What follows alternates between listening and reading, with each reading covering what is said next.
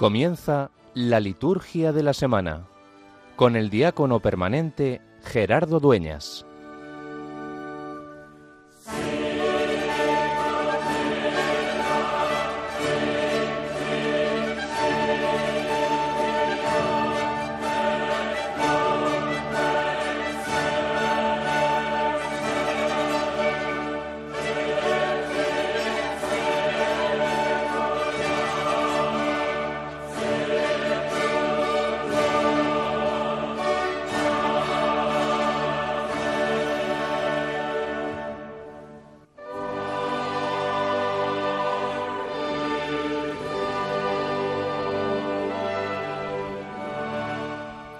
Dios Todopoderoso, rico en misericordia, no permitas que, cuando salimos animosos al encuentro de tu Hijo, lo impidan los afanes terrenales, para que, aprendiendo la sabiduría celestial, podamos participar plenamente de su vida.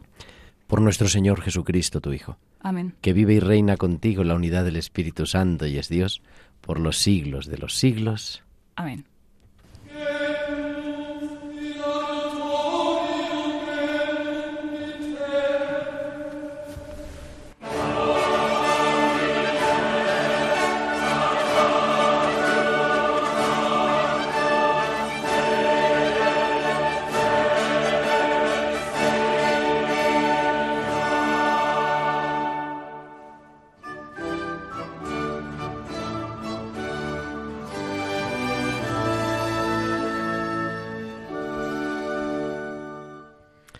En medio del Adviento surge la figura de Juan y nos sale al paso en el Evangelio. Por aquellos días Juan el Bautista se presentó en el desierto.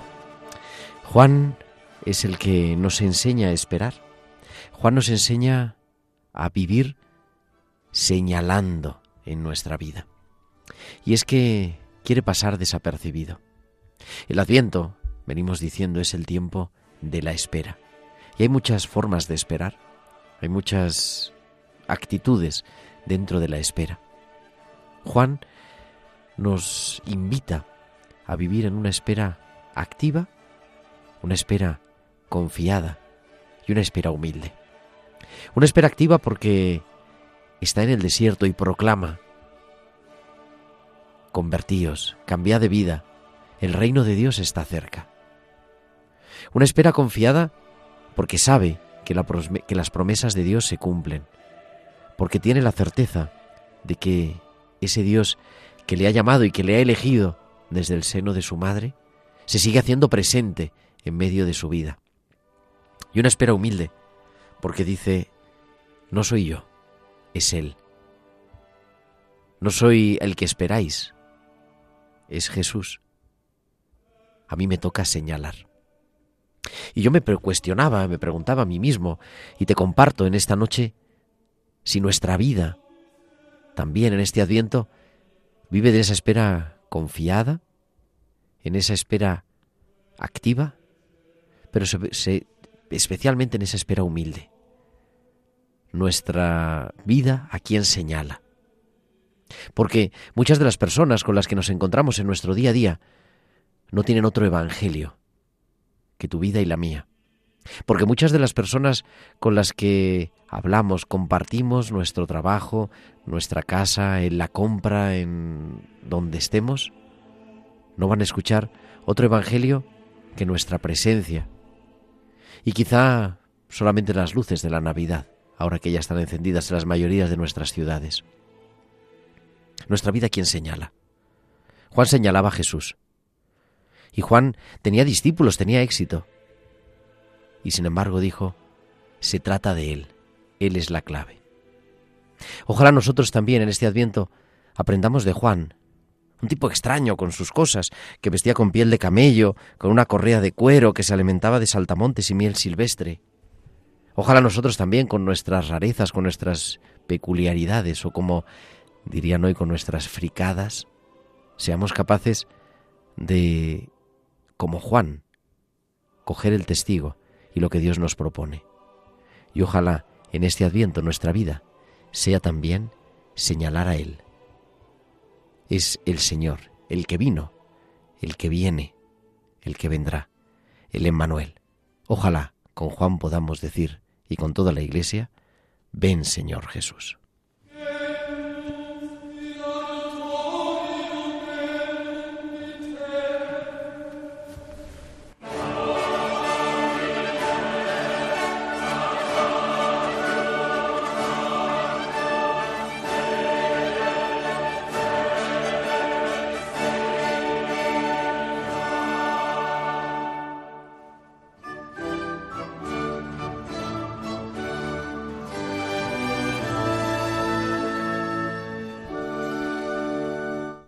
Muy buenas noches, queridos amigos de Radio María.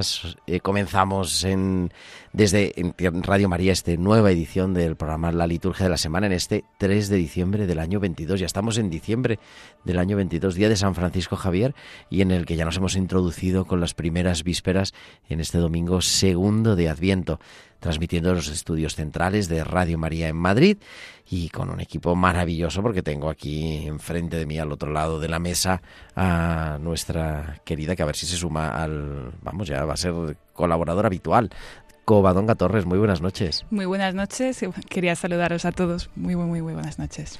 Y digo, ¿qué vamos a hacer en, este, en esta noche? Pues vamos a hacer como siempre, vamos a hablar de la liturgia, de la semana de la liturgia de este domingo, segundo de Adviento. En una semana marcada evidentemente con la celebración del domingo, de mañana domingo 4 de diciembre, y marcada también de forma especialísima el día 8 de diciembre, el Día de la Virgen, la Inmaculada Concepción, y todas las fiestas de la semana y muchas más cosas que vamos a compartir en esta hora de radio hasta las 10 de la noche, hasta las 9 en Canarias. Y Covadonga, como siempre, queremos que nuestros oyentes nos escuchen, pero también que entren en contacto con nosotros. Claro, podéis comunicaros con nosotros con vuestros comentarios en nuestro correo electrónico la liturgia de la semana 1 arroba radiomaria.es y en las redes sociales, tanto Facebook somos como Radio María España y en Twitter arroba Radio María Spain y podéis publicar vuestros comentarios con el hashtag liturgia semana. Además, nos podéis enviar vuestros mensajes a nuestro número de WhatsApp del estudio 668-594-383. Al 668-594-383. Pues ya tenemos todo preparado entramos en la liturgia de este domingo segundo de Adviento.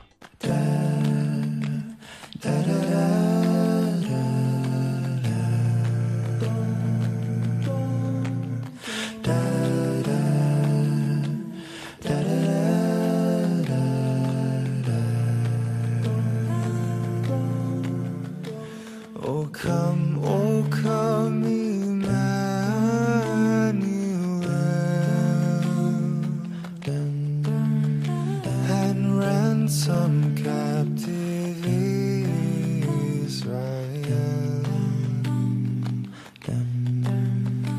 that mourns in lonely exile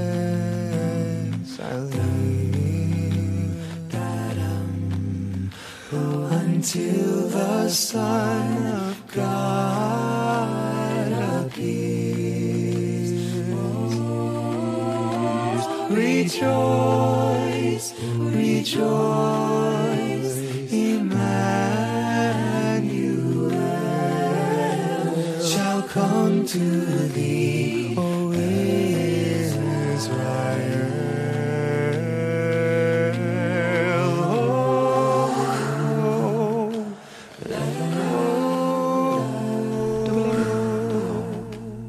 Y continuamos en Radio María en esta noche del sábado, ya de las primeras vísperas del domingo segundo de Adviento.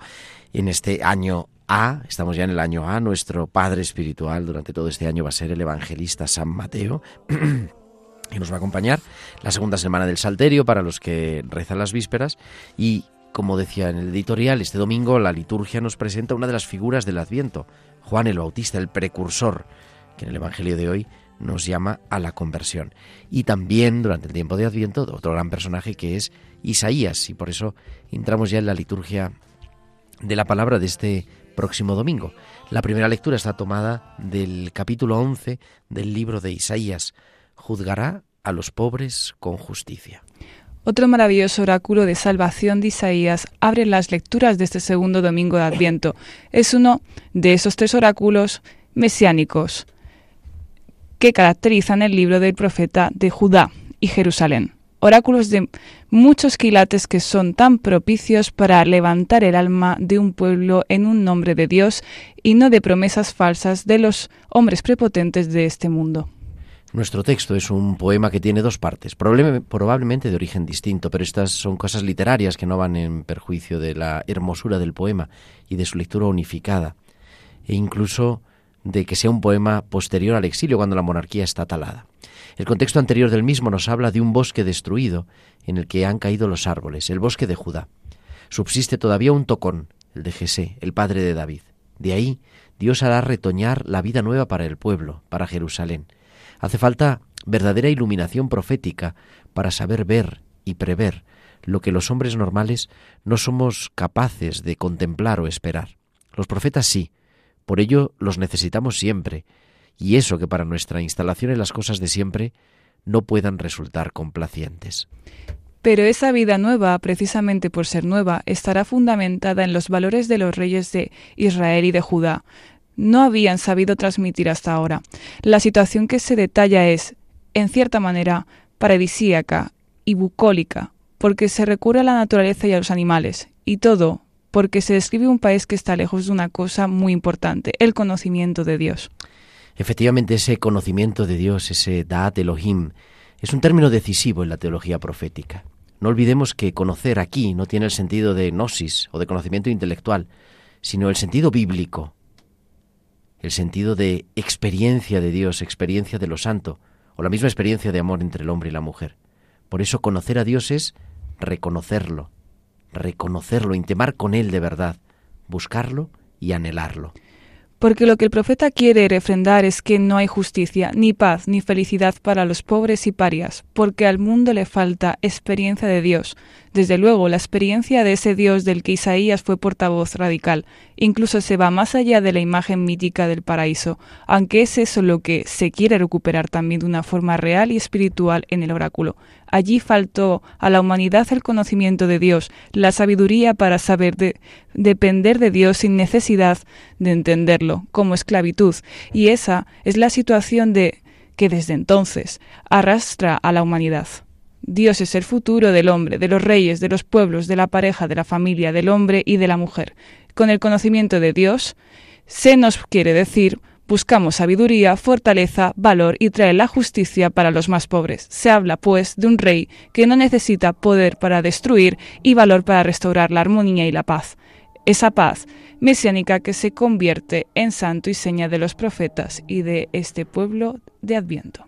Y para responder a esta primera lectura, esta semana, este domingo, tenemos el Salmo 71, que en sus días florezca la justicia y la paz abunde eternamente.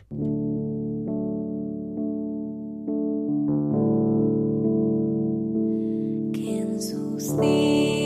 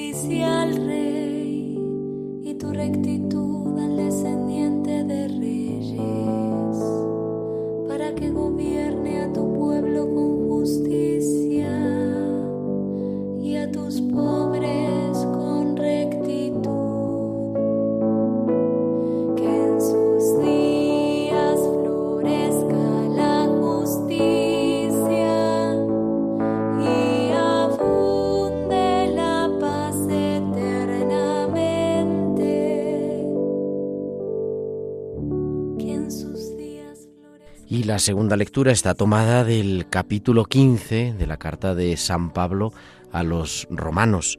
Cristo salva a todos los hombres. Nuevamente en este domingo, en la carta de los romanos, Pablo hace referencia a las escrituras, en este caso al Antiguo Testamento, para que dé ellas podamos sacar unas consecuencias inmediatas. Perseverancia y consuelo son dones que proceden de Dios. Perseverancia, porque hay que tener en cuenta que Dios no falta a su alianza y a sus promesas. Ha prometido un mundo mejor, nuevo, justo, y perseveremos en fiarnos de esa promesa. La verán nuestros ojos. Consuelo, porque cuando verificamos lo lejos que estamos de ese estado ideal y casi olímpico, la actitud cristiana no puede ser la desesperación. Debemos consolarnos, porque algo absolutamente nuevo nos viene de parte de Dios. Y el adviento es un tiempo propicio para ello. El ejemplo que propone es Cristo, servidor de judíos y paganos, de magnitudes irreconciliables, de mentalidades opuestas.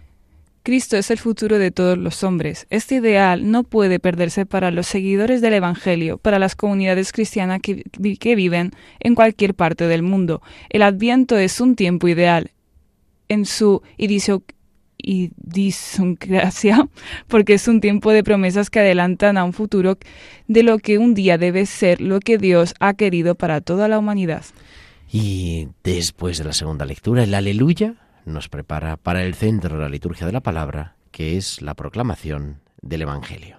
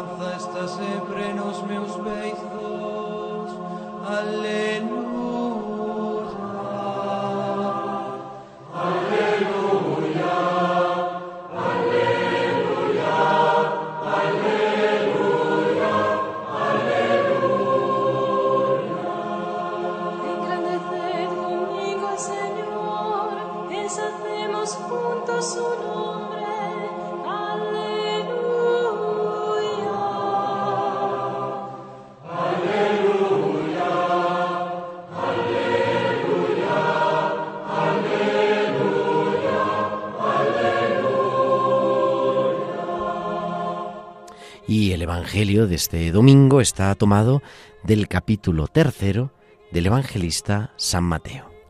Por aquellos días, Juan el Bautista se presentó en el desierto de Judea predicando, Convertíos, porque está cerca el reino de los cielos. Este es el que anunció el profeta Isaías diciendo, Voz del que grita en el desierto, preparad el camino del Señor, allanad sus senderos.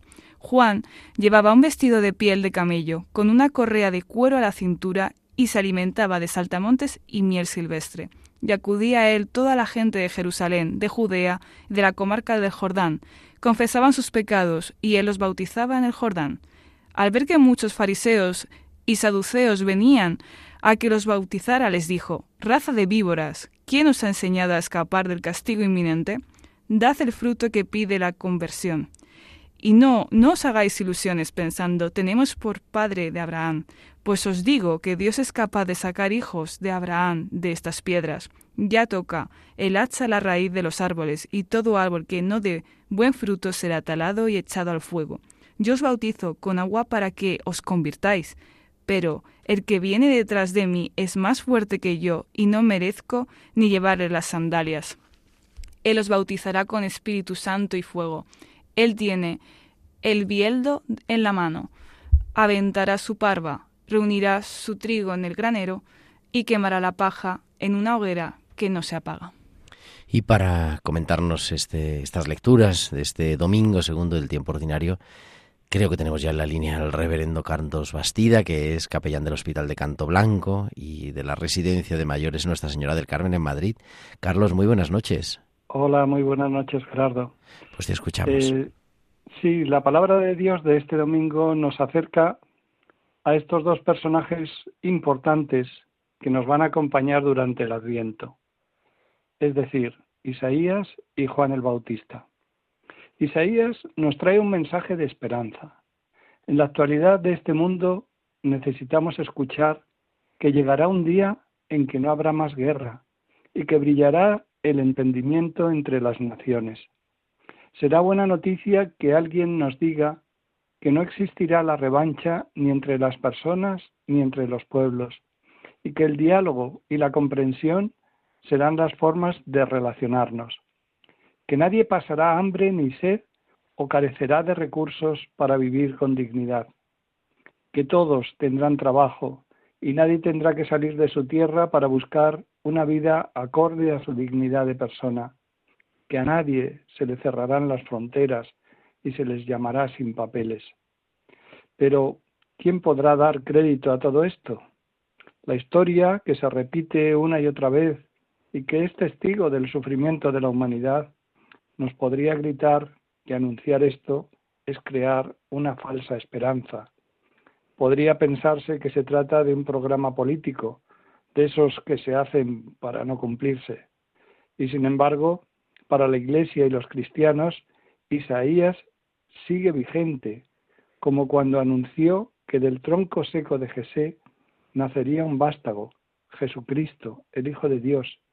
Y por eso seguimos confiando en un futuro mejor, un futuro que no puede poner sus cimientos solamente en la bondad natural del ser humano, sino en el Dios Padre que Jesús nos anuncia en el Evangelio. Un Dios que nos ama y que aunque nos olvidemos de creer en Él, sigue creyendo en nosotros. Un Dios al que pedimos cada día, venga a nosotros tu reino. Por eso, seguimos celebrando un año más el Adviento, tiempo de espera y esperanza. Esperanza que la Iglesia, como Isaías, se empeña en seguir sembrando contracorriente en el mundo y en el corazón humano. Jesús de María, el Jesús de las bienaventuranzas y del mandato nuevo del amor, es el motivo y el centro de nuestra esperanza. Y con el adviento, también de la mano de Juan Bautista, nos llega la constante llamada a la conversión, que no es la conversión a un cambio estético, sino convocatoria urgente a un cambio en el corazón de cuantos nos llamamos creyentes y no creyentes en Jesucristo, que sigue haciéndose presente entre nosotros en la celebración del misterio de la Navidad.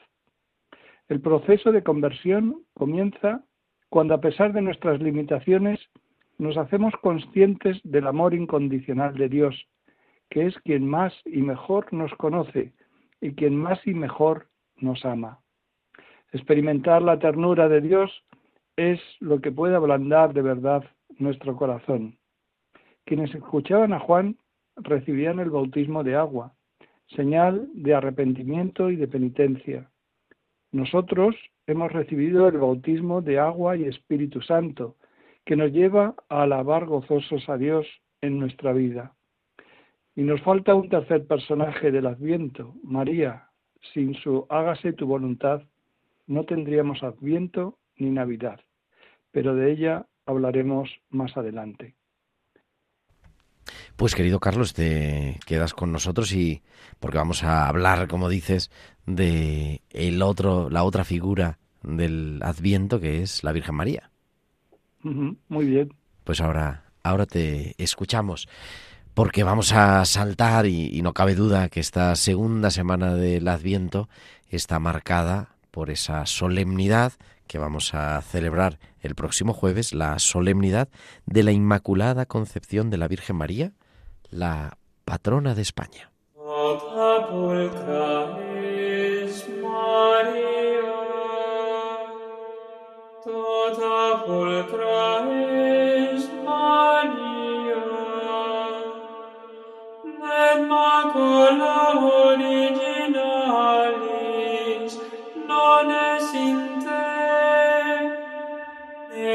macula originalis non es in te.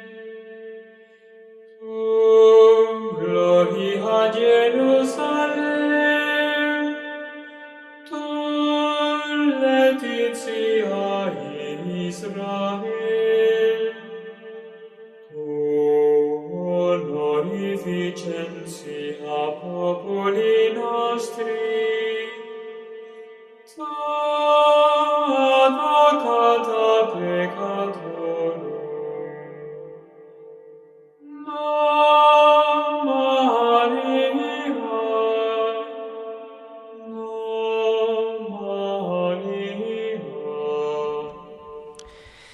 Solemnidad de la Inmaculada Concepción de la Bienaventurada Virgen María, que realmente llena de gracia y bendita entre las mujeres en previsión del nacimiento y de la muerte salvífica del Hijo de Dios, nos dice el martirologio, desde el primer instante de su concepción fue preservada de toda culpa original por singular privilegio de Dios.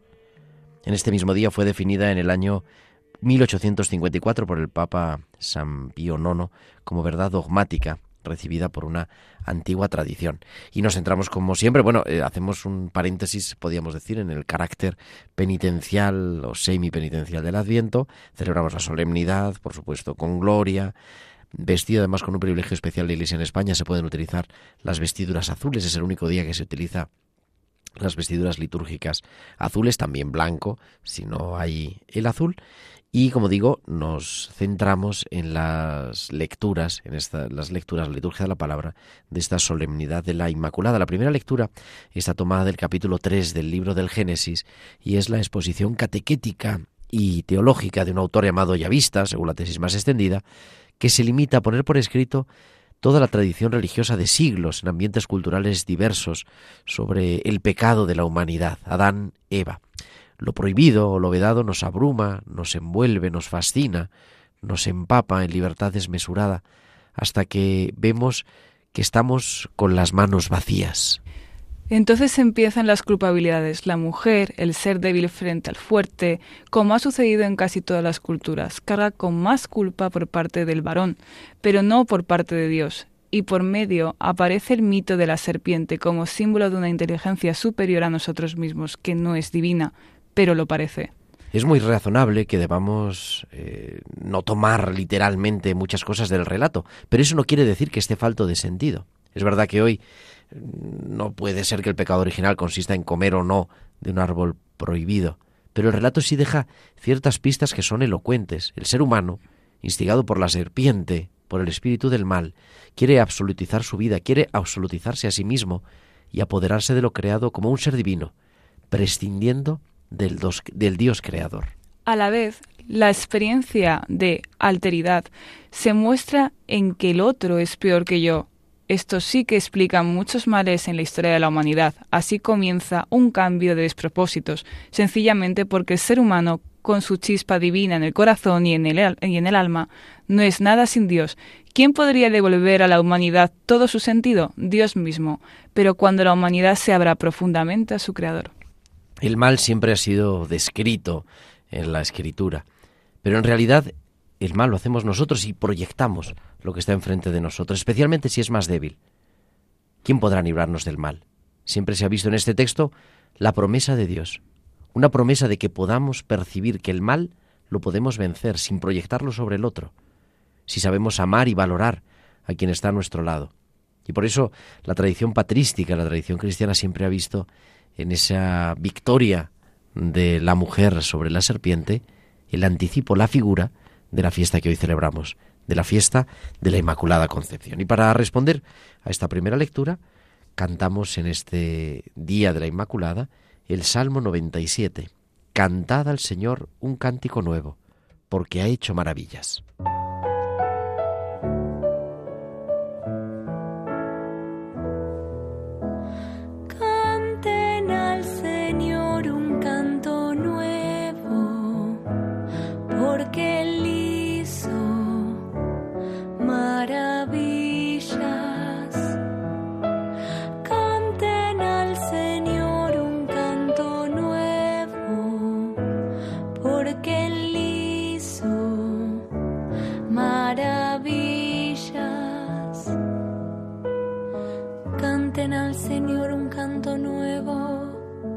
Porque él hizo maravillas.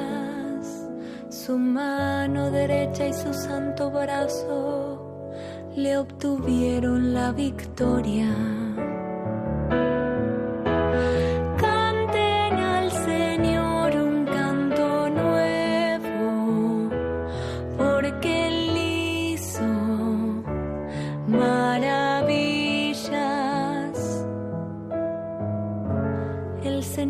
Manifestó su victoria, reveló su justicia a los ojos de las naciones.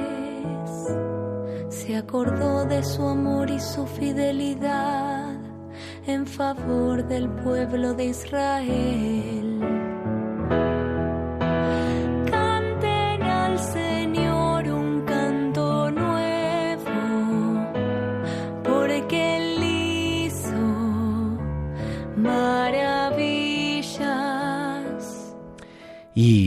La segunda lectura en este Día de la Inmaculada está tomada del comienzo del primer capítulo de la carta de San Pablo a los cristianos de Éfeso. Dios nos eligió en Cristo antes de la fundación del mundo. La segunda lectura se toma el himno de Efesio. Los himnos se cantaban como confesiones de fe en alabanza a Dios Salvador, que por Jesucristo se ha, revelado, a los hombres. Esta carta, que se atribuye a Pablo o a uno de sus discípulos, mejor, ha recogido este himno en el que se nos presenta a Cristo ya desde los orígenes, antes incluso de la creación del mundo, y con Cristo se tiene presente a toda la humanidad. Se alaba a Dios porque en Cristo nos ha elegido para ser santos y sin tacha, diríamos, sin pecado, en el amor. Como santos nos parecemos a Dios y por eso estamos llamados a vivir sin la culpabilidad y el miedo del pecado. Esto lo logra Dios en nosotros por el amor, porque Dios nos ha destinado a ser sus hijos, no sus rivales. Por lo mismo, esa historia de culpabilidades entre los fuertes y los débiles, entre hombre y mujer, es atentar contra la dignidad de la misma creación. Cristo, pues, viene para romper definitivamente esa historia humana de negatividad y nos descubre por encima de cualquier otra cosa que todos somos hijos suyos, que los hijos de Dios, hombre o mujer, esclavos o libres, estamos llamados a la gracia y al amor. Esta es nuestra herencia.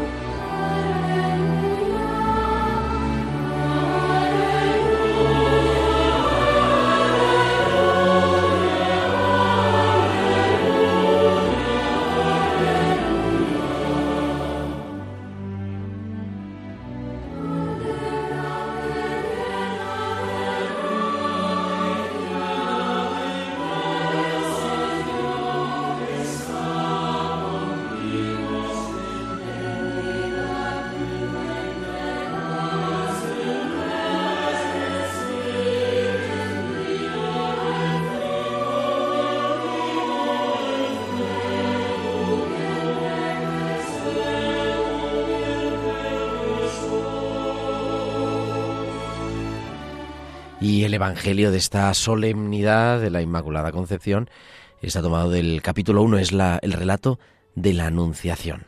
Coba. En aquel tiempo, el ángel Gabriel fue enviado por Dios a una ciudad de Galilea llamada Nazaret, a una virgen, desposada con un hombre llamado José, en la casa de David. El nombre de la Virgen era María. El ángel, entrando en su presencia, dijo, Alégrate llena de gracia, el Señor está contigo. Ella se turbó grandemente ante esas palabras y se preguntaba qué saludo era aquel. El ángel le dijo, No temas, María, porque has encontrado gracia ante Dios. Concebirás en tu vientre y darás a luz un hijo, y le pondrás por nombre Jesús. Será grande, se llamará Hijo del Altísimo. El Señor Dios le dará el trono de David, su padre. Reinará sobre la casa de Jacob para siempre, y su reino no tendrá fin. Y María dijo al ángel, ¿Cómo será eso? Pues no conozco varón. El ángel le contestó, El Espíritu Santo vendrá sobre ti, y la fuerza del Altísimo te cubrirá con su sombra. Por eso, el santo que va a nacer será llamado Hijo de Dios. También tu pariente Isabel ha concebido un hijo en su vejez, y ya está de seis meses, la que llamaban estéril, porque para Dios nada hay imposible. María contestó, He aquí la esclava del Señor, hágase de mí en mí según tu palabra. Y el ángel se retiró. Y continuamos con Carlos Bastida, que nos ilumina también en esta solemnidad de la Inmaculada. Tenemos dos por uno esta semana, Carlos. Sí, desde luego. Eh, eh, yo quería empezar por un antiguo recuerdo. La, la Inmaculada, eh, cuando yo era muy jovencito, eh, celebrábamos el Día de la Madre, eh, festividad que ahora se celebra el primer domingo de mayo. Pero era una visión de la Madre María con la Madre de la Tierra. Era como un, maridaje precioso entre ambas madres. Era conveniente qué, bonito. además, y celebrar el Día de la Madre, además, ¿no? efectivamente. Sí, era, era la Inmaculada y el Día de la Madre. digo, como ahora, se celebra el primer domingo de mayo, pero entonces se celebraba el día 8 de diciembre.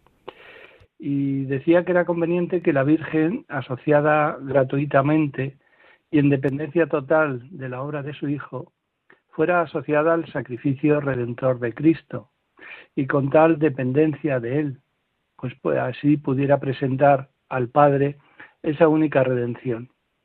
Así es como hay que entender la cooperación de María a la salvación de todos los humanos en Cristo.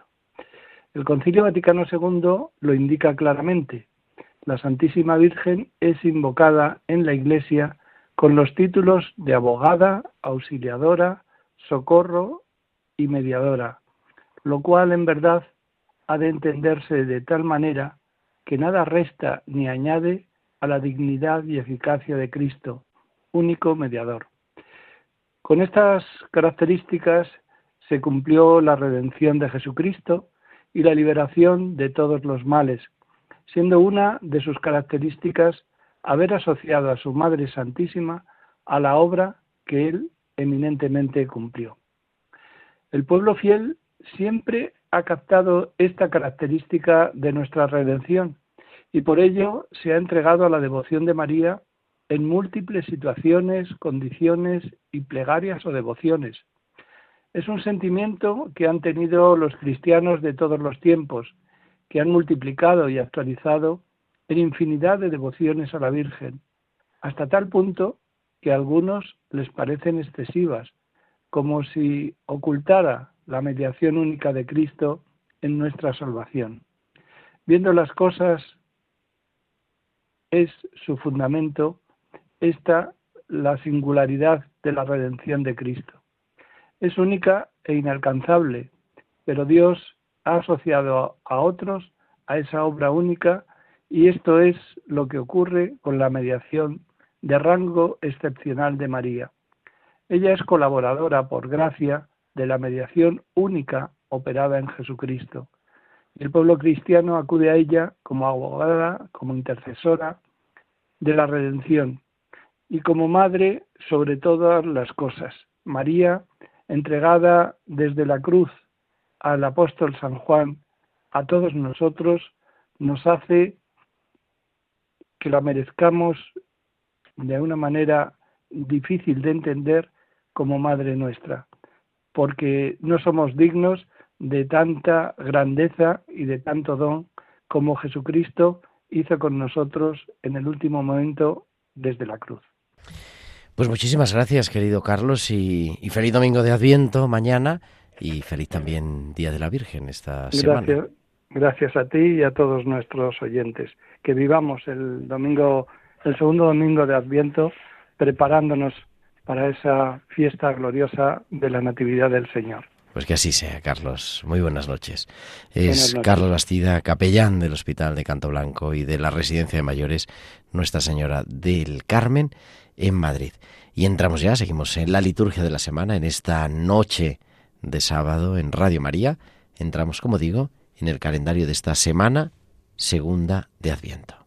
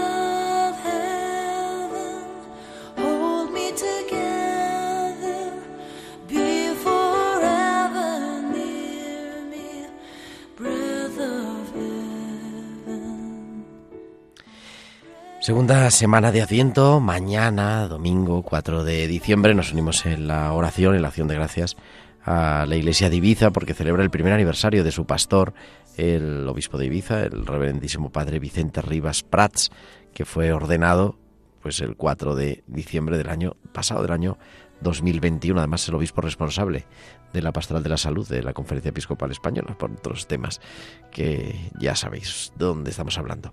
El próximo lunes, eh, este pasado mañana lunes, no tenemos ninguna fiesta, celebramos por lo tanto la, la feria de Adviento de la segunda semana, del lunes de la segunda semana de Adviento y continuamos avanzando en estas ferias, en esta primera parte del Adviento escatológico, como ya la semana pasada nuestro compañero Diego Figueroa nos compartía. Y el martes podemos celebrar también la feria o tenemos la memoria libre de San Nicolás Cova. Recordamos a San Nicolás, obispo de Mira, en Asia Menor, en el siglo IV. Su caridad con los huérfanos y desamparados perdura en la memoria de la Iglesia. San Nicolás, que es el día en el que en algunos países del norte de Europa se celebran los, los reyes, por lo menos que yo conozca, en cierta parte, en alguna zona de Bélgica. No sé si sabías que es Ah, San ¿no? Nicolás es el que trae Lo- a los regalos. los regalos, que luego San, San Nicolás, Santa Claus, ¿no? Claro. Viene claro. después, se cambia un poco la fecha, pero se celebraba ese día el obispo. qué bueno. Una tradición bonita, porque se dedicaba a llevar también juguetes a los niños de la zona para que no viera nadie. Y lo sigue llevando hasta incluso después de su muerte. Qué bueno.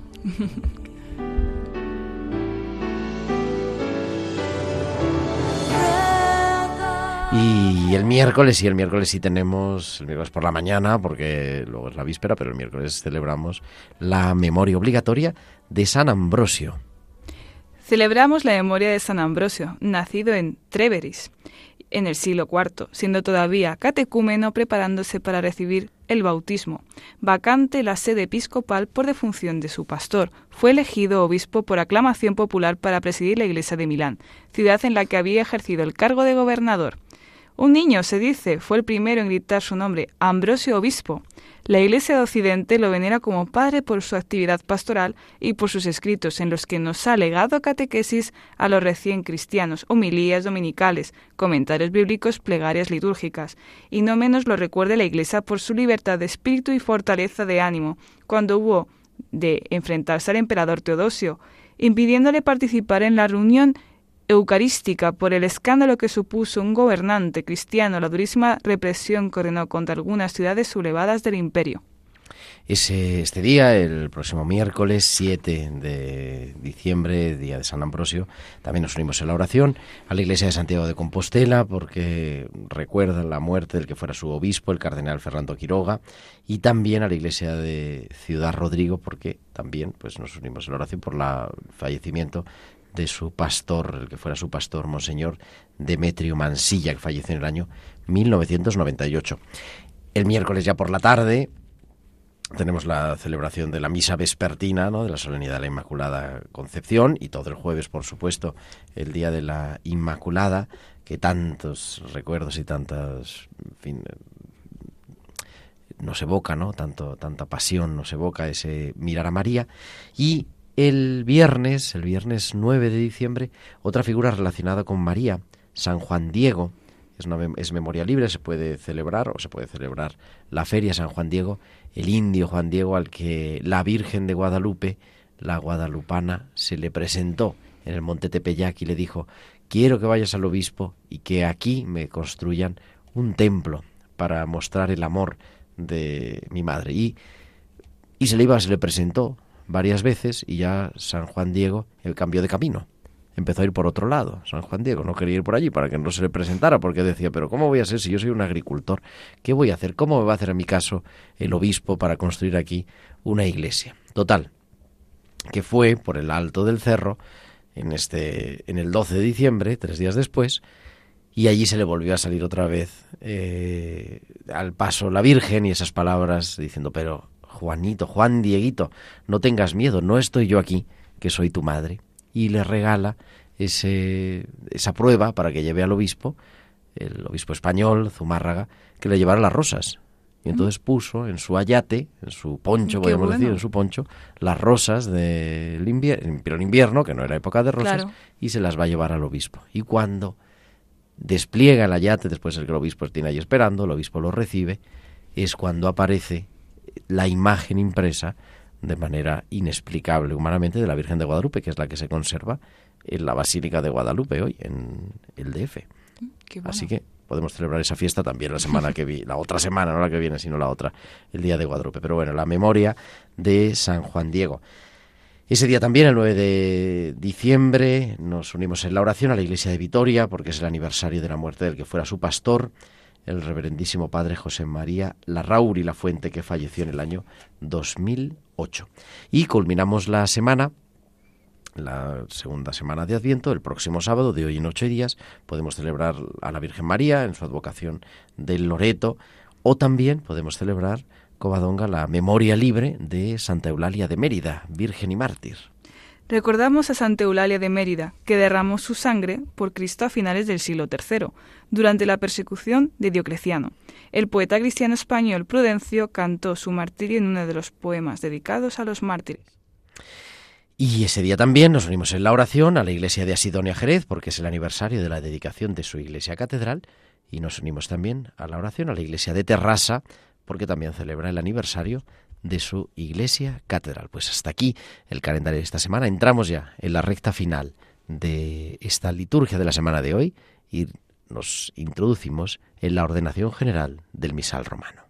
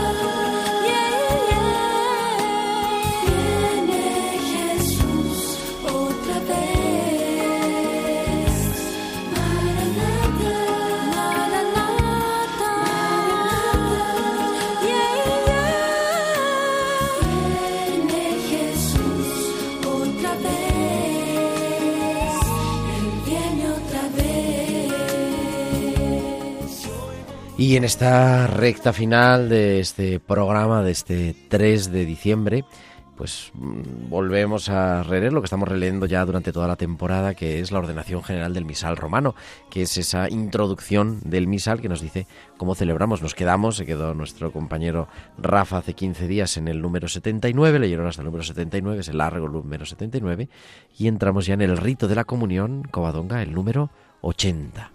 Ya que la celebración eucarística es un convite pascual, conviene que, según el encargo del Señor, su cuerpo y su sangre sean recibidos por los fieles debidamente dispuestos como alimento espiritual.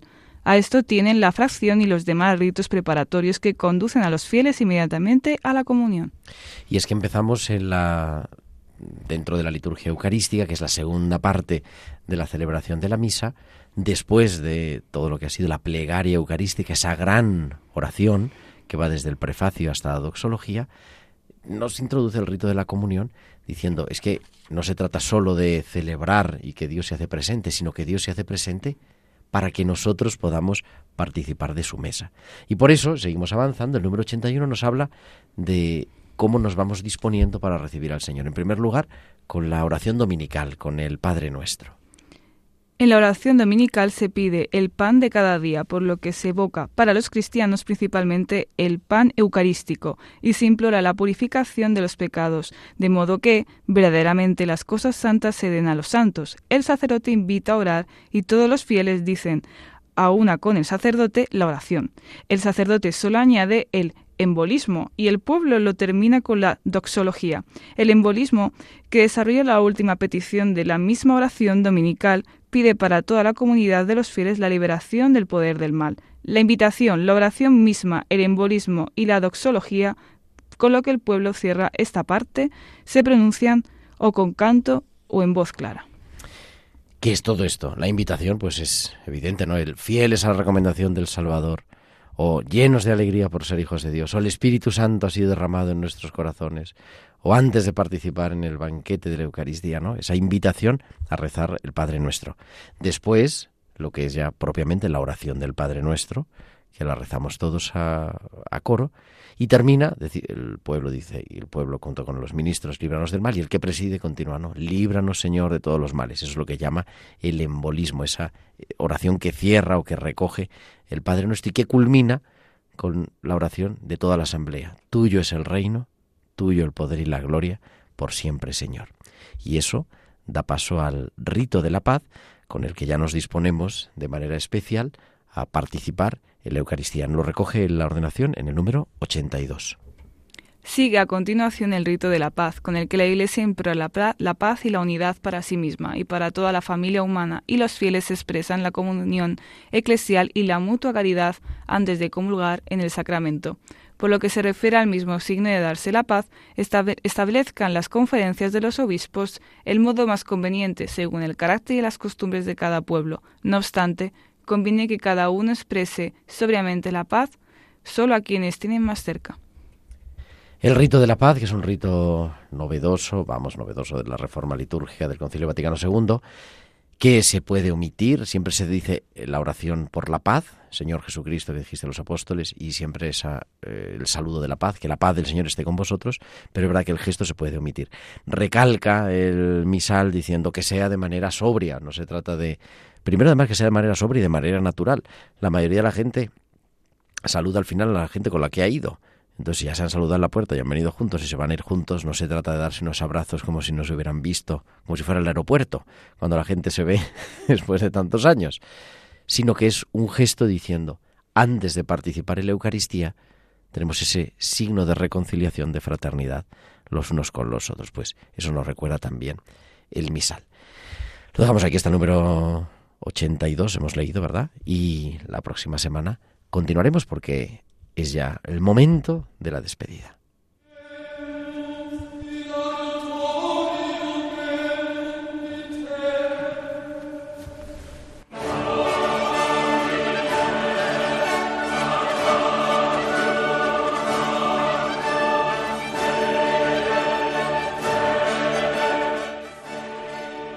Y es que volveremos la próxima semana, que será 10 de diciembre, y estaremos aquí. Muchísimas gracias, Covadonga Torres. Muchísimas gracias, Gerardo. Y hasta cuando quieras, aquí tienes tu casa. Volveremos pronto. y todos vosotros, como digo, volvemos el próximo sábado a las 9 de la noche, a las 8 en Canarias. Ahora os dejamos con las noticias, con toda la actualidad de la Iglesia, de España y del mundo. Que Dios os bendiga, feliz y santo domingo. Un abrazo de vuestro amigo el diácono Gerardo Dueñas.